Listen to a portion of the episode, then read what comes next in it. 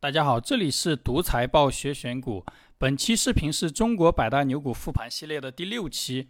这个系列是以我们中国上市公司里涨幅最大的一批公司为样本，复盘他们上市以来的股价走势和经营记录。最终的目的是在上市公司的年报里寻找确定性的投资机会。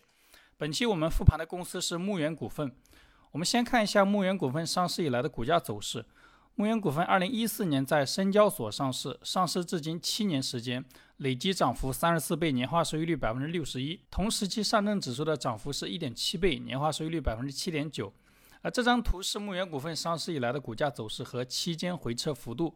这家公司股价最大回撤发生在二零一五年股灾的时候，大概跌了一年，股价从最高点最多跌去了百分之四十五。牧原股份目前是全世界市值最大的生猪养殖企业。最近这些年，养猪是一个非常热门的行业。包括阿里、京东、网易、万达，很多企业都动过养猪的心思。呃，本期我们就来看一下这个行业里规模最大的公司的报表特征。呃，同时牧原股份的报表有非常明显的周期性，是学习周期股投资方法的好案例。呃，本期视频我会结合它的财务数据讲一个新的投资方法。所以本期视频由以下四部分组成：第一部分是牧原股份的业务和行业简介；第二部分是牧原股份历年的股价涨跌幅和财务数据复盘。第三部分是牧原股份这种周期性公司的投资方法和投资收益复盘。那最后一部分总结一下公司的优缺点，然后看一些行业数据，简单判断一下这家公司的未来。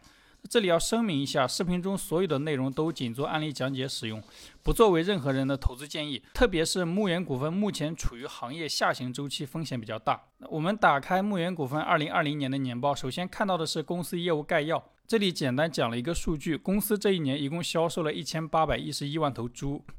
下面是公司经营模式，讲到公司经过三十年的发展，目前形成了饲料加工、种猪选育、繁殖、饲养、屠宰于一体的全产业链能力。呃，基本上这一家公司把猪的一生都给安排的明明白白。他为什么要介绍自己是全产业链公司呢？原因是，并不是所有的养猪企业都是他这样的。比如他的同行有一些只是出技术和饲料，让农户帮忙养，最后分成。那全产业链公司的优点是所有环节自己都控制，养出来的猪猪肉品质统一，而且成本比较低。缺点是比较难，它毕竟要自己控制的环节比较多。那下面讲的是行业数据，先讲到我国是全球猪肉生产大国，同时也是消费大国，猪肉占了我国人均年肉类消费的百分之六十。嗯，二零二零年全行业出栏量。五亿两千万头，那结合公司前面讲的，自己一年出栏量是一千八百万头，公司大概占了全行业的百分之三，就占比非常低，说明公司未来的提升空间很大。呃，这里注意最后一句，他讲到全国生猪产能逐步恢复。我们知道最近两年猪肉价格上涨的比较厉害，原因是猪瘟导致猪肉供不应求。公司这里讲到全国生猪产能逐步恢复。说明之前供不应求的情况要变了。下面讲的是行业特征，讲到行业周期性明显，具体是什么样的周期性？那我后面会结合它的财务数据详细讲。这里的最后一行又讲了一遍，进入二零二零年，行业产能呈现逐步恢复趋势，生猪价格呈现高位回落态势，说明公司产品售价确实在降低，公司业绩也可能受影响。具体我们后面会分析。啊这张还是行业特点，讲到行业最大的五家公司，市场份额加起来百分之九点五，那也说明公司未来增长的空间很大。行业特点介绍完之后，下面是二零二零年的管理层讨论与分析。这里又重复了一遍，说这一年生猪供应持续恢复，生猪价格从高位回落。像这样苦口婆心强调一些对公司业绩不利影响的信息啊，非常真诚。你如果持有这家公司的股票，要注意风险。这张是公司不同业务的收入占比，其中占比最大的是生猪，占了百分之九十七。除此之外，还有饲料、屠宰，占比很小就不看了。我们后面预测公司业绩的时候，要重点关注生猪的产量和价格走势。这张披露的是生猪的毛利率百分之六十二，看着很不错。但公司强调过，行业有周期性，周期性公司的毛利率变动会非常大，我们很难根据这一年的毛利率推断公司生意是不是个好生意。等一下财务数据的时候会详细讲。这张是公司的成本占比，其中占比最大的是饲料，比例超过一半。牧原招股说明书里面有披露过，饲料主要是小麦、玉米，这些都是农产品。他们的价格变化会影响会影响公司的毛利率，所以预测公司业绩的时候，这些也要关注啊。这是二零二零年年报披露的股东信息，十大股东除了一部分北向资金，其他是以公司的管理层为主。我们把比较重要的单独看一下，先看核心管理层，也就是公司的创始人秦英林和钱英，那两个人持股比例加起来大概百分之五十五。那秦英林也是一个非常优秀的企业家，我们看一下他的简历。秦英林出生于河南，小时候家里面有养猪失败的经历，导致他考大学的时候有资格被保送到河南大学，但是他不去，他选择自己考，考的是河南农业大学的畜牧兽医专业，所以他的选择很有意思。他学习的时候不选择名校，选择名师。毕业之后，他被分配到一个食品厂工作，那工作比较体面，但是他干了两年就辞职回老家养猪了。啊，被很多人当成傻子。但是他三十年前的大学生养猪，跟普通的养殖户相比，那肯定是降维打击的。因为他自己是大学专业出身，同时他的养殖事业多次受到猪瘟的打击，他每一次都是通过学术界帮忙解决的。所以他非常在意人才的培养和技术升级。他十年以前招人。就给到研究生月薪两万，博士生月薪四万的待遇。呃，人工智能养猪也是他最先做的。那在饲养环节，他现在能做到一个人负责一千头猪。然后他招人的时候也很聪明，他早年招人养猪的时候，喜欢招聘退伍军人，跟麦当劳的老板当年招店长是一个思路。他都看中了军人的服从性和执行力。他把这些人招过来之后。除了白天养猪，晚上周一、三、五还会给他们培训，所以他真的是一个非常注重技术和人才的老板，这是他的第一个特点。第二个特点是他非常有社会责任感啊。我们这里看两个故事，第一个是养猪的时候，他拒绝使用瘦肉精。他刚开始养猪的时候，当时全世界养猪的潜规则是给猪吃瘦肉精，瘦肉精的效果是让猪含瘦肉量更高，卖猪的时候价格也更高，当然人吃了可能有害。然后他觉得对人不好的东西不应该给猪吃，所以坚决不用。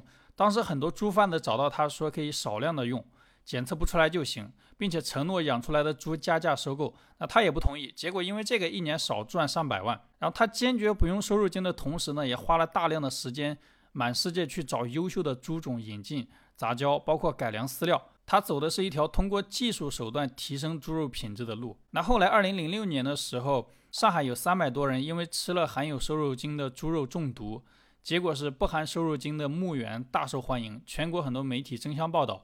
然后日本人看中了牧原猪肉的品质，还把他的猪肉要销往全世界。因为这个牧原是全国猪肉出口量最大的企业。牧原创始人的社会责任感，除了这个事情，还有个银行贷款的故事。这个故事是二零零零年亚洲金融危机的时候，很多企业经营困难，当时有个支持企业的政策。企业可以减免一部分银行贷款，牧原那个时候有两千多万的贷款可以减免，很多企业都选择了不还，但是牧原的创始人坚持要还，虽然他那时候也没多少钱，还了很多年才还完。他当时的理由是企业不还贷款，那最终这个贷款还是由国家去还，国家的钱是纳税人的，所以企业不应该占纳税人的便宜。他这个操作搞得很多银行都知道了牧原这家公司，也给了牧原很多信用贷款的额度。就是贷款的时候不需要再拿抵押物了。牧原上市的时候招招股说明书里面显示，世界银行给他投资了六千万人民币，占了大概百分之四的股份。那不知道跟这个事情有没有关系？那通过这些故事，我们能看到牧原的创始人在做选择的时候非常有自己的想法，而且总是做一些对社会有利的选择，哪怕自己会吃亏啊。所以最近网上有一些牧原财务造假的新闻，你们觉得这种有便宜都不占的企业家会在财务上做手脚吗？啊，这张图是北向资金持有牧原股份的比例，最近一年都稳定在百分之三，持股比例比较低。我看了一下它同行公司的数据，几乎所有的农业公司北向持股的比例都很低，牧原算是最高的一家了，说明外资对养殖这个生意不是很认可。啊，养殖确实风险很大。那下面是管理层的持股和薪酬，高级管理人员基本上都是有股份的。这里还能看到一个九零后持有四万多股，按目前的股价大概是三四百万的市值。这张是管理层的薪酬，大部分都是税前两百万左右啊。这张是牧原上市以来的员工持股计划，基本上呃两年就会做一次股权激励。从持股和薪酬还有股权激励看，牧原对员工的激励上做的还是非常好的。以上是牧原股份公司的业务和行业简介，下面我们开始牧原股份的股价波动和财务数据复盘。那这张图红色的是牧原股份每年的涨跌幅，蓝色是同时期的指数涨跌幅。牧原股份上市七年涨了三十四倍。其中只有一年跑输指数，而且按年算几乎很少会亏钱。这张是牧原股份上市以来的收入变化，红色是利润表的收入，黄色是现金流量表经营活动收到的现金，黄色总是大于红色，说明公司收入的含金量很高。牧原股份的收入从上市时候的二十六亿增长到二零二零年的五百六十三亿，增长了二十二倍，每年都在增长，从来没有下滑过。这张是养殖业最大的几家公司的收入规模变化。牧原股份排在第三，比它规模大的是新希望和温氏集团。那这两家都不是纯粹养猪的，新希望的饲料收入占了一半，温氏集团养鸡占了三分之一。所以单看养猪，牧原还是最大的。这张是牧原股份上市以来的净利润变化，红色是利润表的净利润，黄色是现金流量表的经营活动现金净流入。牧原股份的净利润从上市时候的一亿增长到二零二零年的三百零四亿，增长了三百零四倍，这个增长幅度算是巨幅增长了。远超公司股价的涨幅。而且增长的绝对金额也很大，就任何一个行业如果能买到净利润这种增速的公司，赚钱都是非常容易的事情。但是牧原股份的净利润有个缺点是波动非常大，增速高的时候超过十倍，增速低的时候下降了百分之七十八，这跟它的行业周期性有关。我们等一下会细讲。这张是公司每年税前的利润构成，净利润比较干净，红色是养猪赚的钱。有一点其他的收益是政府补贴，那政府补贴占比非常小。网上有人说牧原靠骗政府的补贴赚钱，那当然他的财务数据显示并不是这样的。看完收入和净利润的整体趋势之后，按照惯例，我们还是看一下这个趋势中的异常值，也就是增速很高和很低的年份。关注这些年份主要是为了看一下什么原因会导致公司的业绩变动，在预测公司未来业绩的时候有个参考。牧原股份最近几年业绩增速最高的是二零一九年，这一年收入增长了百分之五十一，净利润增长了十。倍以上。我们先看一下这一年发生了什么事情。打开牧原股份二零一九年的年报，在管理层讨论与分析部分，管理层讲到业绩变化主要是由于猪周期和非洲猪瘟的同时影响，导致猪肉价格涨了百分之一百三十八，价格翻了一倍还多，带动了公司业绩增长。所以猪肉价格的变动对公司业绩影响很大。这是增速高的年份。下面看增速低的年份。牧原股份业绩增速最低的年份是二零一八年，这一年收入增长了百分之三十三，净利润下降了百分之七十八。我们看一下这一年发生了什么。打开牧原股份二零一八年的管理层讨论与分析啊，管理层讲到，也是由于猪周期和非洲猪瘟的影响，生猪产能减少，但猪价同比下降了百分之十五，还特意配了一张猪肉价格的走势图。这一年的业绩下滑，说明虽然供给减少，但减少的还不够多，不足以改变供需关系，所以猪肉的价格在下滑。我们把业绩增速很高跟很低的年份放在一起对比，就能发现。影响公司业绩最核心的因素是猪肉价格，这应该是我们后面预测公司业绩最核心的因素。那这张图是牧原股份的毛利、净利润和各项费用占收入的比例变动。牧原股份各项费用占比比较稳定，但毛利率跟净利润率变动非常大。毛利率高的时候超过百分之六十，低的时候只有个位数。前面公司说了好几次行业有周期性，但只是文字上说。通过这张毛利率、净利润率的变化。我们应该很明显能看出公司的周期性，这种周期性也被称为猪周期。我们根据这张图简单讲一下猪周期的原理。牧原养猪的成本一般是比较稳定的，毛利率变动大，说明它产品的销售价格变动大，也就是猪肉价格的波动大。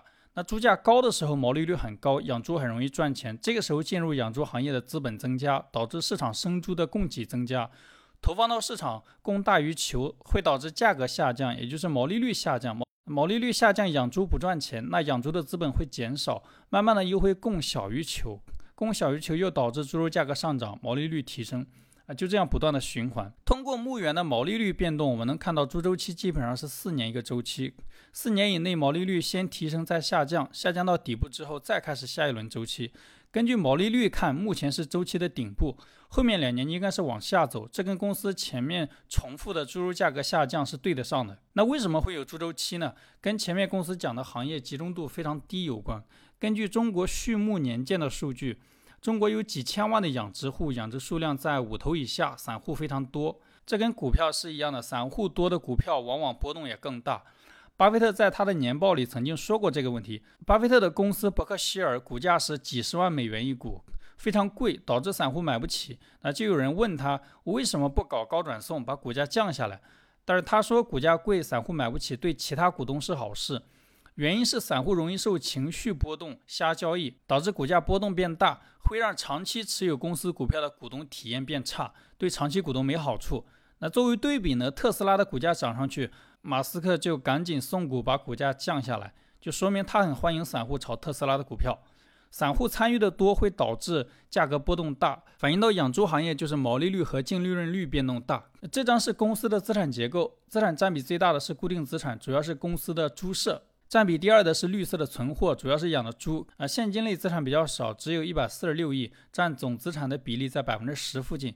这张是公司的负债和股东权益结构图，占比最大的是归属母公司的股东权益，也叫净资产啊。这块资产最近几年一直在增长。占比第二的是有息负债，两百八十五亿，比前面看到的现金类资产一百四十六亿大，说明公司在举债经营。这张是公司的营运资产、营运负债和营运净资产的变动，红色是营运资产，是被下游客户占用的钱。牧原股份这块资产主要是应收款，蓝色是营运负债，是占用上游供应商的钱，主要是欠供应商的应付票据。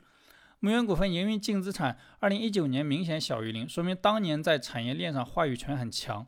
二零二零年转成正数，说明在产业链上的话语权有下降，跟公司披露的全国生猪养殖逐渐恢复是匹配的。下面是现金流量表，现金流量表的科目大于零表示有钱在流入，小于零表示有钱流出。牧原股份经营活动现金流净额一直大于零，说明公司养猪业务一直带来现金流。投资活动现金流净额大部分时候小于零，说明公司一直在往外投钱。筹资活动现金流净额大部分时候也大于零，说明公司在从外面找钱。下面我们按照不同的功能把现金流拆一下。我们以最新的二零二零年的年报数据为例来看一下。红色柱子两百三十二亿，表示牧原股份生猪的养殖和销售获得了两百三十二亿现金。绿色负四百六十亿，表示公司扩张产能支出了四百六十一亿。这块是由于公司在全国建新的猪舍导致的。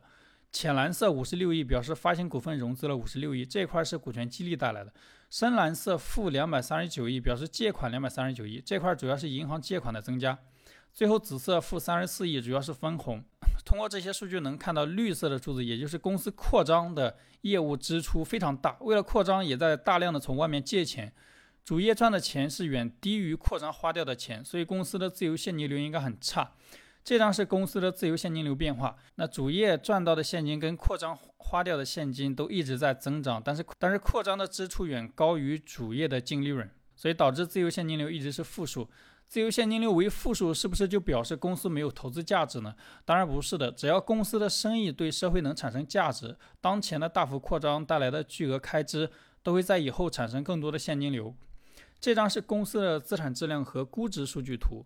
牧原股份净资产收益率波动很大，最低百分之四，最高百分之七十五，最低到最高相当于从中石油到贵州茅台。资产质量波动大，也导致公司的估值波动也非常大。市盈率最低的时候十倍，最高的时候一百倍以上，这也是周期性公司财务数据的特点。那我们把这张图跟公司的股价波动图放在一块儿，讲一个投资周期股跟投资一般公司的差异。我们在投资一般公司股票的时候，往往喜欢市盈率低的股票。因为市盈率越低，说明预期收益率越高。但周期股不是这样的，原因是周期股有周期性，导致公司的业绩一直在很好和很差之间波动。周期股市盈率低的时候，说明这时候公司的业绩很好。那因为周期股的业绩是周期性波动的，所以很好之后就会变差。体现在财务报表上就是业绩下滑甚至亏损，这个过程股价一般很难涨，不适合投资。反倒是周期股市盈率很高的时候，说明公司业绩很差。那因为周期的存在呢，很差之后就会慢慢转好。体现在财报上就是净利润的提升，甚至高速增长。这个过程往往是股价大涨的阶段，也是我们要抓住的投资机会。所以，我们经常看到煤炭、钢铁这些周期性行业，市盈率很低的时候不涨，市盈率很高，甚至为负数的时候反倒能涨，都是一样的道理。我们用牧原股份的数据验证一下，牧原股份上市至今市盈率最高的年份是二零一四年和二零一八年。市盈率分别为一百三十二倍、一百一十三倍。这种市盈率，一般人看到估计就直接放弃这家公司了。但这种时候往往是投资这家公司最好的时候。我们假设在这两年年报出来之后买入这家公司的股票，年报是要在当年结束才会披露，所以我们能获得的收益分别是公司二零一五年和二零一九年的涨跌幅。牧原股份二零一五年涨幅百分之一百一十四，二零一九年涨幅百分之两百零六。算复利的话，收益率是百分之五百五十四。也就是投资一块钱，最后变成六块五毛四，年化收益率百分之五十五。那这个年化收益率远高于持有公司股票不动能获得的年化收益率。那虽然市盈率高有投资机会，但不是所有的高市盈率都是投资机会。在实际操作的时候，我们还要跟踪企业的实际经营情况。呃，驱动公司股价上涨的核心因素是业绩增长，高市盈率只是其中的一个表象，千万不要刻舟求剑。那怎么判断企业由差转好呢？我前面在财务分析的时候已经讲过了，欢迎评论给出你的答案。那按照我讲的这个方法，牧原上市七年只出现过两次投资机会。有些人可能觉得投资机会太少，但我们投资的目的是为了赚钱，投资机会多少并不重要，重要的是要有确定性。那这张图是牧原股份有投资机会两年的股价走势。啊，整体走的也是比较牛的。那以上是公司的股价波动和财务数据复盘，也顺带讲了牧原股份的投资方法。下面就直接看最后一部分内容。那公司的优缺点和未来展望。那公司优缺点评价用的还是波特模型，大家可以暂停看一下。因因为牧原股份的生意是一个充分竞争的生意，所以缺点多一些。它最大的优点是跟同行比。一条龙养殖带来的成本优势。下面看一些牧原股份的行业数据，主要用来判断公司的增长空间。这张是世界主要国家人均肉类消费量的趋势。中国最近几十年人均肉类消费量一直在增长，但是跟发达国家比还有很大的差距。这张是世界主要国家人均 GDP 和人均肉类消费量的趋势，横坐标是人均 GDP，纵坐标是人均肉类消费量。能看到人均肉类消费量跟人均 GDP 是正相关的。我们国家 GDP 虽然增速在降低，但依然是全球比较高的水平，所以人均肉类消费量的提高是比较确定的，也就是整个行业有很大的增长空间。这张图是生猪企业的市场占有率，最大的十家公司合计市场占有率只有百分之十几。这对龙头公司是有利的。看完了行业趋势，我们现在看一些微观的数据。这张是生猪价格的变动。二零一九年以前，猪肉价格长期在十块到二十块之间变动。二零一九年猪肉价格涨了一大波，最高到四十块，最近半年一直在回落，目前在二十块左右，整体价格还是比较高，但是处于降价趋势当中。这是综合以上得到的信息。影响公司业绩变化的，除了产品价格，还有公司的产能。我们下面看一下公司管理层对未来的规划。这是二零二零年年报管理层对未来的计划。在讲到行业未来的时候，那还是提到我国猪肉市场供应正在逐步改善，猪肉价格总体呈现趋势性回落态势，生猪生产恢复超出预期。这已经是公司第五遍强调猪肉要下跌了。我们前面复盘过，公司业绩最差的年份。主要因素就是猪肉价格下跌，所以二零二一年可能不是买入公司股票的好时机。那讲完行业趋势，下面披露的是公司的经营计划。公司计划二零二一年出栏生猪三千六百万到四千五百万头，比二零二零年要增长两到三倍。但猪肉价格在下降，公司产量上升，总体业绩要看猪肉价格下降的快还是公司产能增长的快。所以公司未来信息这里还要加一条，公司产能扩张很大。